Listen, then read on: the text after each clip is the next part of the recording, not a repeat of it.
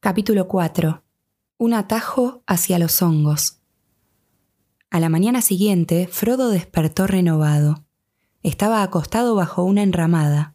Las ramas de un árbol bajaban entrelazadas hasta el suelo.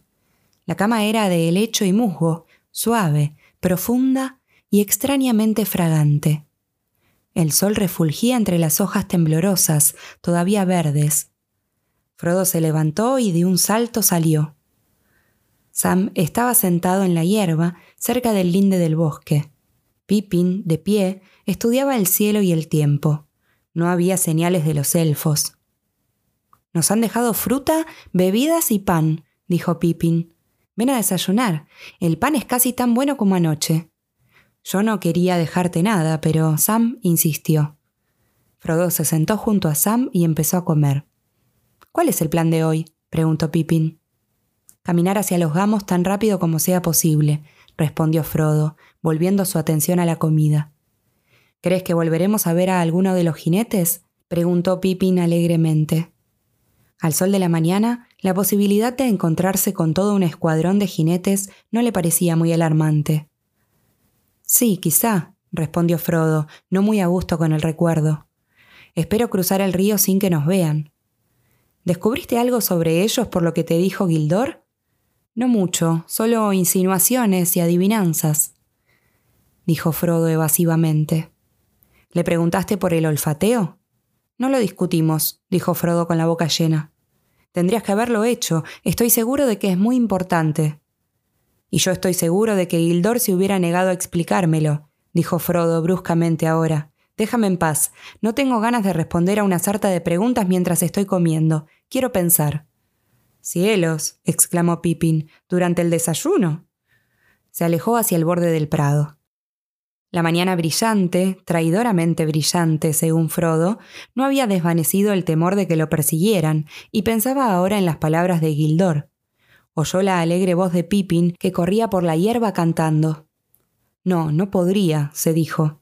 Una cosa es llevar a mis jóvenes amigos a recorrer la comarca hasta sentirnos muertos de hambre y cansancio y añorar la comida y la cama, y otra cosa es llevarlos al exilio, donde el hambre y el cansancio no tienen remedio. La herencia es solo mía, ni siquiera creo que deba llevar a Sam. Miró a Sam Gamgee y descubrió que él estaba observándolo. Bien, Sam, le dijo, ¿qué sucede? Abandonaré la comarca tan pronto como pueda. He decidido no esperar ni siquiera un día en Cricaba si puedo evitarlo. Bien, señor. ¿Todavía piensas venir conmigo? Sí. Será muy peligroso, Sam. Ya es peligroso. Quizá no volvamos, ninguno de nosotros.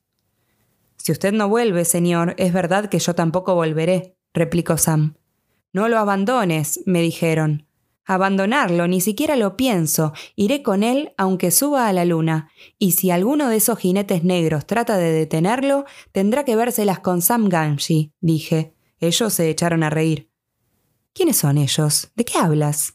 Los elfos, señor. Tuvimos una conversación anoche. Parecían saber que usted se iba y no vi la necesidad de negarlo. Maravilloso pueblo los elfos, señor, maravilloso. Así es, dijo Frodo. ¿Te siguen gustando ahora que los viste más de cerca? A decir verdad, parecen estar por encima de mis simpatías o antipatías, respondió Sam lentamente. Lo que yo pienso no importa mucho. Son bastante diferentes de lo que yo esperaba. Tan jóvenes y viejos, tan alegres y tristes, si puede decirse así. Frodo lo miró bastante confundido, como esperando ver algún signo exterior del extraño cambio que se había producido en Sam. La voz no era la del Sam Gamgee que él creía conocer. No obstante, seguía siendo el de antes, Sam Gamgee, allí sentado, pero tenía una expresión pensativa, lo que en él era insólito. ¿Sientes aún la necesidad de abandonar la comarca ahora que cumpliste tu deseo de ver a los elfos? le preguntó. Sí, señor. No sé cómo decirlo, pero después de anoche me siento diferente. Me parece ver el futuro, en cierto modo. Sé que recorreremos un largo camino hacia la oscuridad, pero también sé que no puedo volverme.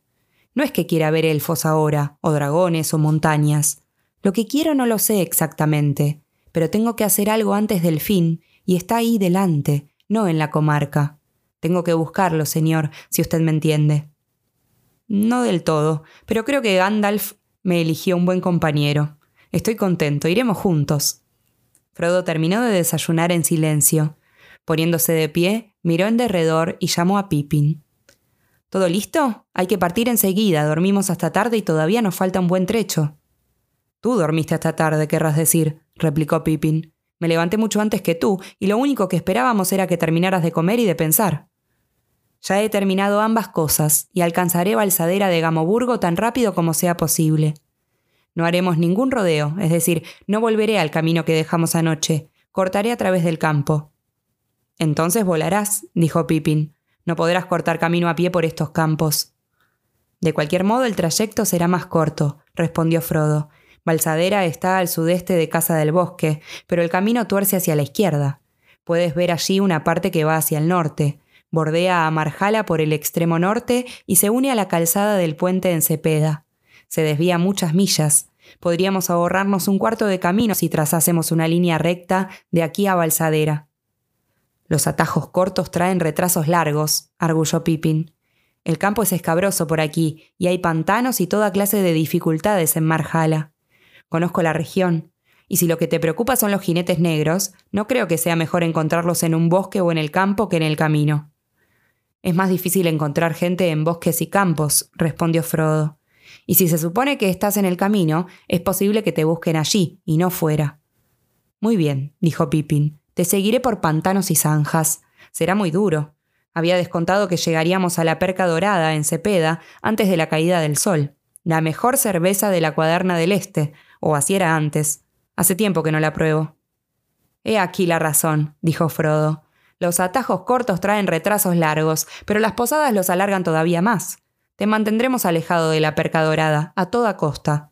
Tenemos que llegar a Balsadera antes que anochezca. ¿Qué te parece, Sam? Iré con usted, señor Frodo, dijo Sam, a pesar de sus dudas y de lamentar profundamente perder la mejor cerveza de la cuaderna del Este. Bueno, si tenemos que luchar con pantanos y zarzas, partamos enseguida, dijo Pippin. Hacía casi tanto calor como en la víspera, pero unas nubes comenzaron a levantarse en el oeste. Parecía que iba a llover. Los hobbits descendieron por una verde barranca empinada, ayudándose con pies y manos, y se internaron en la espesura de la arboleda. El itinerario que habían elegido dejaba Casa del Bosque a la izquierda y atravesaba oblicuamente los bosques en la falda oriental de la colina hasta las planicies del lado opuesto. Luego podrían seguir en línea recta hasta Balsadera, a campo abierto, aunque cruzando unos pocos alambradas y zanjas. Frodo estimó que tendrían que caminar 18 millas en línea recta. No tardó en comprobar que el matorral era más espeso y enmarañado de lo que parecía. No había sendas en la maleza y no podrían ir muy rápido. Cuando llegaron al fin al pie de la barranca, se encontraron con un arroyo que bajaba de las colinas. El lecho era profundo, los árboles empinados y resbaladizos, cubiertos de zarzas, y cortaba de modo muy inoportuno la línea que habían trazado. No podían saltarlo, ni tampoco cruzarlo sin empaparse las ropas, cubrirse de arañazos y embarrarse de pies a cabeza. Se detuvieron buscando una solución. Primer inconveniente, dijo Pippin con una sonrisa torva. Sam Gamgee miró atrás. Entre un claro de los árboles alcanzó a ver la cima de la barranca verde por donde habían bajado. Mire, dijo, tomando el brazo de Frodo. Todos miraron y vieron allá arriba recortándose en la altura, contra el cielo, la silueta de un caballo. Junto a él se inclinaba una figura negra. Abandonaron enseguida toda idea de volver atrás. Guiados por Frodo, se escondieron rápidamente entre los arbustos espesos que crecían a orillas del agua. Cáspita, le dijo Frodo a Pippin, los dos teníamos razón. El atajo no es nada seguro, pero nos salvamos a tiempo. Tienes oído fino, Sam. ¿Oyes si viene algo? Se quedaron muy quietos, reteniendo el aliento mientras escuchaban, pero no se oía ningún ruido de persecución.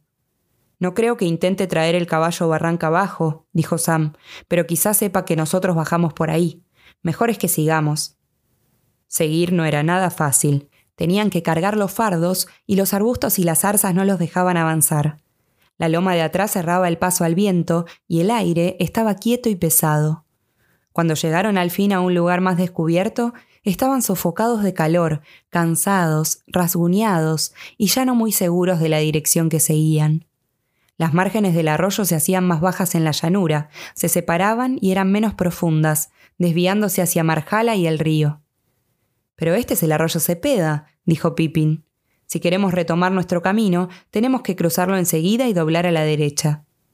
Vadearon el arroyo y salieron deprisa a un amplio espacio abierto, cubierto de juncos y sin árboles. Poco más allá había otro cinturón de árboles, en su mayoría robles altos y algunos olmos y fresnos. El suelo era bastante llano, con poca maleza, pero los árboles estaban demasiado juntos y no permitían ver muy lejos. Unas ráfagas súbitas hacían volar las hojas y las primeras gotas comenzaron a caer del cielo plomizo. Luego el viento cesó y la lluvia torrencial se abatió sobre ellos. Caminaban ahora penosamente, tan aprisa como podían, sobre matas de pasto, atravesando montones espesos de hojas muertas y alrededor de ellos la lluvia crepitaba y empapaba el suelo. No hablaban, pero no dejaban de mirar atrás y a los costados. Media hora más tarde Pippin dijo Espero que no hayamos torcido demasiado hacia el sur y que no estemos cruzando el bosque de punta a punta. No es muy ancho, no más de una milla me parece, y ya tendríamos que estar del otro lado. No serviría de nada que comenzáramos a zigzaguear, dijo Frodo. No arreglaría las cosas. Sigamos como hasta ahora. No estoy seguro de querer salir a campo abierto todavía. Recorrieron otro par de millas. Luego el sol brilló de nuevo entre desgarrones de nubes y la lluvia decreció. Ya había pasado el mediodía y sintieron que era hora de almorzar. Se detuvieron bajo un olmo de follaje amarillo, pero todavía espeso. El suelo estaba allí seco y abrigado. Cuando empezaron a preparar la comida, advirtieron que los elfos les habían llenado las botellas con una bebida clara, de color dorado pálido. Tenía la fragancia de una miel de muchas flores y era maravillosamente refrescante. Pronto comenzaron a reír, burlándose de la lluvia y de los jinetes negros. Sentían que pronto dejarían atrás las últimas millas. Frodo se recostó en el tronco de un árbol y cerró los ojos. Sam y Pippin se sentaron cerca y se pusieron a tararear y luego a cantar suavemente. ¡Jo, jo, jo! A la botella acudo para curar el corazón y ahogar las penas. La lluvia puede caer, el viento puede soplar, y aún tengo que recorrer muchas millas, pero me acostaré al pie de un árbol alto y dejaré que las nubes naveguen en el cielo. ¡Jo, jo, jo! volvieron a cantar, esta vez más fuerte. De pronto se interrumpieron. Frodo se incorporó de un salto. El viento traía un lamento prolongado, como el llanto de una criatura solitaria y diabólica. El grito subió y bajó, terminando en una nota muy aguda. Se quedaron como estaban, sentados o de pie, paralizados de pronto, y oyeron un grito más apagado y lejano, pero no menos estremecedor. Luego hubo un silencio, solo quebrantado por el sonido del viento en las hojas. ¿Qué crees que fue?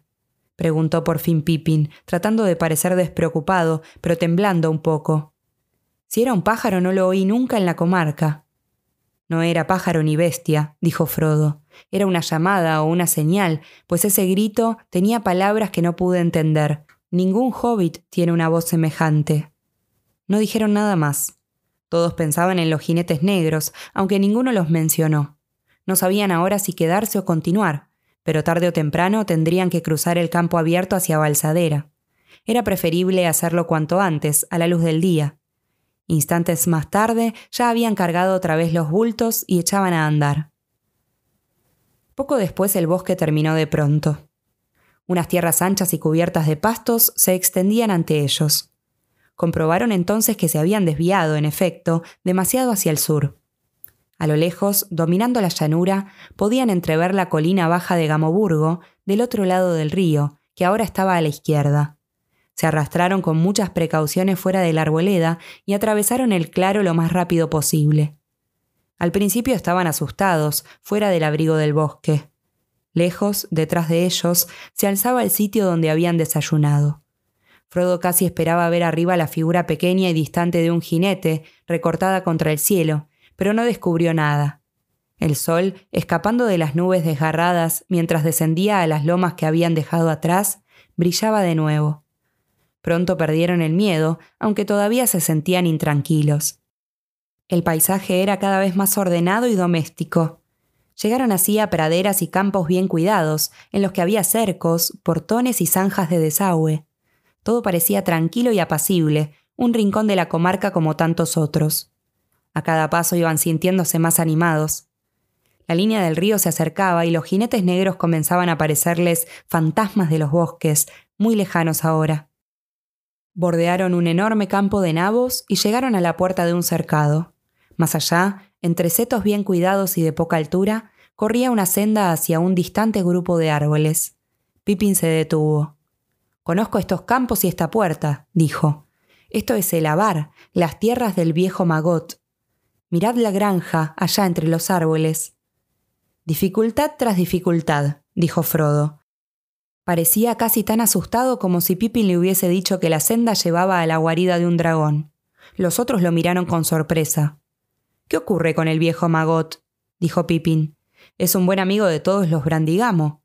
Por supuesto es el terror de los intrusos, pues tiene perros feroces. Después de todo, la gente de aquí está muy cerca de la frontera y ha de estar prevenida. Lo sé, dijo Frodo y rió avergonzado, pero lo mismo me aterrorizan él y sus perros. Evité esta granja durante años y años. Cuando yo era joven en Casa Brandy y venía aquí en busca de hongos, me pescó varias veces. La última me castigó, me mostró los perros y les dijo Miren, muchachos, la próxima vez que éste pise mis tierras, pueden comérselo. Ahora, échenlo. Me persiguieron hasta Balsadera, nunca me recobré del miedo aunque he de decir que esas bestias conocían bien sus obligaciones y ni siquiera me tocaron. Pippin rió diciendo Bien, es tiempo de saldar cuentas, especialmente si vas a vivir de nuevo en los gamos. El viejo Magot es realmente un buen tipo si deja sus setas en paz. Sigamos la senda y no podrán decir que somos intrusos. Si lo encontramos, yo le hablaré. Es amigo de Merry y yo solía venir aquí con él muy a menudo en otro tiempo. Siguieron la senda hasta que vieron los techos bardados de una casa grande y los edificios de la granja que asomaban entre los árboles al frente. Los Magot y los Barroso de Cepeda y la mayoría de los habitantes de Marjala habitaban en casas. La granja estaba sólidamente construida con ladrillos, rodeada por un muro alto. Un portón ancho de madera se abría en el muro sobre el camino. Se acercaron y unos aullidos y ladridos temibles estallaron de pronto y una voz gritó Garra, colmillo, lobo, a callar, muchachos. Frodo y Sam se detuvieron en seco, pero Pippin se adelantó unos pasos. La puerta se abrió y tres perros enormes salieron al camino y se precipitaron sobre los viajeros, ladrando fieramente. Pasaron por alto a Pippin. Sam se encogió contra la pared mientras dos perros con aspecto de lobos lo husmeaban con desconfianza y le mostraban los dientes cada vez que se movía. El mayor y más feroz de los tres se detuvo frente a Frodo, erizado y gruñendo. En la puerta apareció un hobbit macizo de cara redonda y roja. Hola, hola. ¿Quiénes pueden ser y qué pueden desear? Buenas tardes, señor Magot, dijo Pippin. El granjero lo miró detenidamente. Ah, si es el señor Pippin, mejor dicho, el señor Peregrine Tuck, exclamó, trocando su mueca por una amplia sonrisa. Hace mucho tiempo que no viene por aquí. Es una suerte para usted que lo conozca. Yo ya estaba a punto de asusar a mis perros. Pasan cosas raras últimamente. Por supuesto, de vez en cuando hay gente extraña rondando, demasiado cerca del río, dijo, moviendo la cabeza. Pero ese sujeto era el más extraño que yo haya visto nunca. No volverá a cruzar mi tierra sin permiso si puedo impedirlo. ¿A qué sujeto se refiere? preguntó Pippin. ¿Entonces no lo vieron? dijo el granjero. Tomó el camino a la calzada no hace mucho. Era un parroquiano raro que hacía preguntas raras. Entre y hablaremos de las últimas novedades. Tengo una pizca de buena cerveza de barril, si usted y sus amigos están de acuerdo, señor Tack. Era evidente que el granjero les diría algo más si le daban oportunidad y tiempo, de modo que todos aceptaron la invitación. ¿Y los perros? preguntó ansiosamente Frodo. El granjero rió. No le harán daño, a menos que yo lo ordene. Aquí, garra. Fuera, colmillo. Lobo. gritó. Los perros se alejaron para alivio de Frodo y Sam. Pippin presentó sus amigos al granjero. El señor Frodo Bolsón, dijo. No lo recordará, pero vivió en Casa Brandy, al oír el nombre de Bolsón, el granjero se sobresaltó y echó a Frodo una mirada penetrante. Durante un momento Frodo pensó que Magot había recordado de pronto las setas robadas y que les diría a los perros que lo echasen fuera. Pero el granjero lo tomó por un brazo. Bien, ¿no es esto todavía más extraño? exclamó. El señor Bolsón, ¿eh? Entren, tenemos que hablar. Entraron en la cocina de la granja y se sentaron junto a la amplia chimenea. La señora Magot trajo cerveza en una enorme jarra y llenó cuatro picheles. Era una buena cerveza y Pippin se sintió más que compensado por no haber ido a la perca dorada. Sam sorbió su cerveza con recelo. Tenía una desconfianza natural hacia los habitantes de otras partes de la comarca y no estaba dispuesto a hacer amistad rápidamente con nadie que hubiese golpeado a su señor, aunque fuera largo tiempo atrás. Luego de breves observaciones sobre el tiempo y las perspectivas agrícolas, que no eran peores que otras veces, el granjero Magot dejó su pichel y los miró uno por uno. Ahora, señor Peregrin, dijo, ¿de dónde vienen y hacia dónde van? ¿Vienen a visitarme? Pues si es así, podrían haber pasado por mi puerta sin que yo los viera. Bueno, no, respondió Pippin. A decir verdad, puesto que lo ha adivinado, hemos llegado al sendero por la otra punta, atravesando los campos de usted, pero fue solo por accidente. Perdimos el camino en el bosque, cerca de Casa del Bosque, tratando de encontrar un atajo hacia Balsadera. Si tienen prisa les hubiera convenido más tomar el camino, dijo el granjero. Pero no era esa mi preocupación. Pueden ustedes andar por todas mis tierras si así lo desean, señor Peregrin. Y usted también, señor Bolsón, aunque supongo que todavía le gustan las setas. Se rió. Sí, reconocí el nombre. Recuerdo la época en que el joven Frodo Bolsón era uno de los peores pilluelos de los gamos. Pero no estaba pensando en setas. Oí el nombre, Bolsón, poco tiempo antes que ustedes llegaran. ¿Qué creen que me preguntó el extraño parroquiano? Los hobbits esperaron ansiosamente a que el granjero continuara hablando. Bien, dijo el granjero, paladeando la lentitud con que llegaba el asunto. Vino cabalgando en un caballo negro y enorme, cruzó el portón que estaba abierto y llegó hasta mi puerta. Todo negro, él también, y envuelto en una capa y encapuchado como si no quisiera que lo reconociesen. Pensé para mis adentros, ¿qué querrá en la comarca? No vemos mucha gente grande de este lado de la frontera, y de todos modos nunca oí hablar de algo parecido a este individuo negro. Buen día, le dije acercándome. Este sendero no lleva a ninguna parte y vaya a donde vaya, lo más corto será que vuelva enseguida al camino. No me gustaba su aspecto, y cuando Garra acudió, lo husmeó y soltó un aullido como si lo hubiesen atravesado con una aguja. Se escapó con la cola entre las patas, lloriqueando. El sujeto negro no se inmutó. Vengo de más allá, dijo lentamente, muy tieso, señalando hacia el oeste, sobre mis campos. ¿Ha visto a Bolsón? me preguntó con una voz rara, inclinándose hacia mí. No pude verle la cara, oculta bajo el capuchón, y sentí que una especie de escalofrío me corría por la espalda. Pero no entendía cómo había atravesado mis tierras con tanta audacia, a caballo. Váyase, le ordené. No hay aquí ningún bolsón, se ha equivocado de sitio. Es mejor que vuelva a Jovitón, pero esta vez por la calzada. Bolsón ha partido, murmuró. Viene hacia aquí y no está lejos. Deseo encontrarlo. Si pasa, ¿me lo dirá? Volveré con oro. No, no volverá aquí, repliqué. Volverá al lugar que le corresponde y rápido. Le doy un minuto antes que llame a todos mis perros. El hombre lanzó una especie de silbido, quizás era una risa o no. Luego me echó encima el caballo y salté a un lado justo a tiempo. Llamé a los perros, pero se volvió rápidamente y desapareció por el portón, tomando el sendero hacia la calzada, como un relámpago. ¿Qué piensan de todo esto? concluyó el granjero. Frodo se quedó mirando las llamas un rato. No pensaba en otra cosa que en cómo diablo llegaría a Balsadera. No sé qué pensar, dijo al fin. Entonces yo mismo voy a decírselo, continuó Magot. No tendría que haberse mezclado con la gente de Jovitón, señor Frodo. Son gente rara allá. Sam se revolvió en su silla y echó al granjero una mirada hostil. Pero usted siempre ha sido un cabeza dura.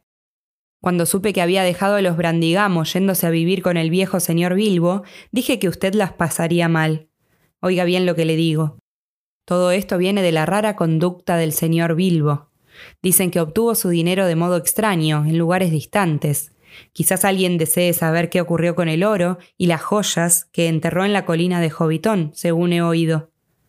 Frodo no respondió. La perspicacia de las hipótesis del granjero era desconcertante. Bien, señor Frodo, me alegro de que haya tenido el buen tino de volver a los gamos, continuó Magot. Mi consejo es quédese ahí. y no se mezcle con gente de otros lados. Se hará de amigos en estos lugares, y si alguno de esos sujetos negros vuelve a buscarlo, se las verá conmigo. Diré que usted ha muerto o que ha abandonado la comarca, o lo que usted quiera. Lo que será bastante cierto, pues lo más probable es que deseen saber del señor Bilbo y no de usted. Quizá esté en lo cierto, dijo Frodo, evitando los ojos del granjero y mirando las llamas. Magot lo observó pensativamente. Veo que tiene usted sus propias ideas, dijo. Es claro como el agua que ni usted ni el jinete vinieron en la misma tarde por casualidad, y quizá mis noticias no son muy nuevas para usted después de todo. No le pido que me diga algo que quiera guardar en secreto, pero me doy cuenta de que está preocupado. Tal vez piensa que no le será muy fácil llegar a Balsadera sin que le pongan las manos encima. Así es, dijo Frodo, pero tenemos que intentarlo, y no lo conseguiremos si nos quedamos aquí sentados pensando en el asunto. Así pues, temo que debamos partir.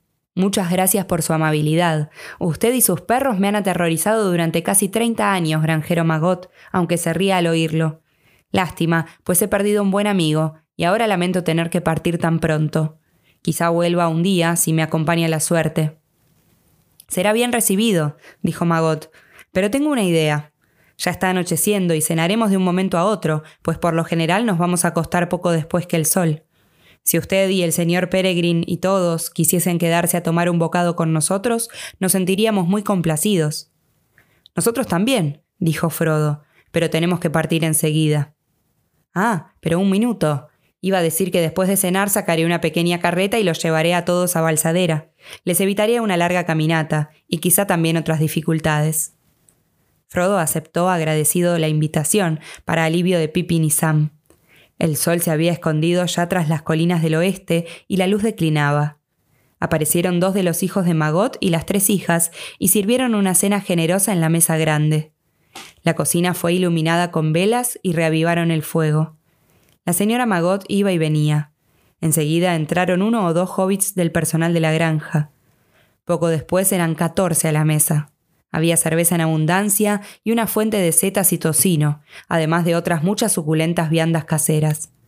Los perros estaban sentados junto al fuego, royendo cortezas y triturando huesos. Terminada la cena, el granjero y sus hijos llevaron fuera un farol y prepararon la carreta. Cuando salieron los invitados ya había oscurecido. Cargaron bultos en la carreta y subieron. El granjero se sentó en el banco del conductor y asusó con el látigo a los dos vigorosos ponis. La señora Magot lo miraba de pie desde la puerta iluminada. Ten cuidado, Magot, exclamó. No discutas con extraños y vuelve aquí directamente. Eso haré, dijo Magot, cruzando el portón. La noche era apacible, silenciosa y fresca. Partieron sin luces, lentamente. Luego de una o dos millas llegaron al extremo del camino, cruzaron una fosa profunda y subieron una pequeña cuesta hasta la calzada. Magot descendió y miró a ambos lados, norte y sur, pero no se veía nada en la oscuridad, y no se oía ningún sonido en el aire quieto. Unas delgadas columnas de niebla flotaban sobre las zanjas y se arrastraban por los campos. La niebla será espesa, dijo Magot, pero no encenderé mis faroles hasta dejarlos a ustedes. Oiremos cualquier cosa en el camino antes de tropezarnos con ella esta noche. Balsadera distaba unas cinco millas de la casa de Magot. Los hobbits se arroparon de pies a cabeza, pero con los oídos atentos a cualquier sonido que se elevase sobre el crujido de las ruedas y el espaciado clop clop de los ponis. El carro le parecía a Frodo más lento que un caracol. Junto a él, Pippin cabeceaba soñoliento, pero Sam clavaba los ojos en la niebla que se alzaba delante. Por fin llegaron a la entrada de Balsadera, señalada por dos postes blancos que asomaron de pronto a la derecha del camino. El granjero Magot sujetó los ponis y el carro se detuvo. Estaban comenzando a descargar cuando oyeron lo que tanto temían, unos cascos en el camino allá más adelante. El sonido venía hacia ellos. Magot bajó de un salto y sostuvo firmemente la cabeza de los ponis, escudriñando la oscuridad. Clip clop, clip clop, el jinete se acercaba. El golpe de los cascos resonaba en el aire callado y neblinoso. Es mejor que se oculte, señor Frodo, dijo Sam ansiosamente. Usted acuéstese en la cama y cúbrase con la manta. Nosotros nos ocuparemos del jinete. Bajó y se unió al granjero. Los jinetes negros tendrían que pasar por encima de él para acercarse a la carreta. Clip, clap, clip, clap. El jinete estaba casi sobre ellos. ¡Eh, ahí! llamó el granjero Magot. El ruido de casco se detuvo. Creyeron vislumbrar entre la bruma una sombra oscura y embosada, uno o dos metros más adelante. Cuidado, dijo el granjero arrojándole las riendas a Sam y adelantándose. No dé ni un paso más. ¿Qué busca y a dónde va? Busco al señor Bolsón. ¿Lo ha visto? dijo una voz apagada. La voz de Merry Brandigamo. Se encendió una linterna y la luz cayó sobre la cara asombrada del granjero. Señor Merry. gritó. Sí, por supuesto. ¿Quién creía que era? exclamó Merry acercándose. Cuando Merry salió de la bruma y los temores de los otros se apaciguaron, pareció que la figura se empequeñecía hasta tener la talla común de un hobbit. Iba montado en un pony y una bufanda que le envolvía el cuello hasta la barbilla le protegía de la niebla. Frodo saltó de la carreta para saludarlo. Así que aquí estás por fin, dijo Merry. Comenzaba a preguntarme si aparecerías hoy y ya me iba a cenar. Cuando se levantó la niebla fui a Cepeda a ver si habías caído en un pantano. Maldito si sé por dónde has venido. ¿Dónde los encontró, señor Magot? ¿En la laguna de los patos? No, lo descubrí merodeando, dijo el granjero, y casi le suelto los perros, pero sin duda ellos le contarán toda la historia. Ahora, si me permiten, señor Merry, señor Frodo y todos, lo mejor es que vuelva a casa. La señora Magot estará preocupada con esta cerrazón. Hizo retroceder la carreta y dio media vuelta. Buenas noches a todos, dijo. Ha sido un extraño día, sin ninguna duda, pero todo está bien cuando termina bien, aunque quizá nosotros no podamos decirlo hasta que cada uno llegue a su casa. No negaré que me sentiré feliz entonces. Encendió los faroles y se levantó. De pronto sacó de debajo del asiento una canasta grande. Casi lo olvidaba, dijo. La señora Magot lo preparó para el señor Bolsón, con sus recuerdos. Tendió la canasta y se alejó, seguido por un coro de gracias y buenas noches. Los hobbits se quedaron mirando los pálidos halos de luz de los faroles, que se perdían en la noche brumosa. De repente, Frodo se echó a reír. De la canasta cubierta que tenía en las manos subía un olor a hongos.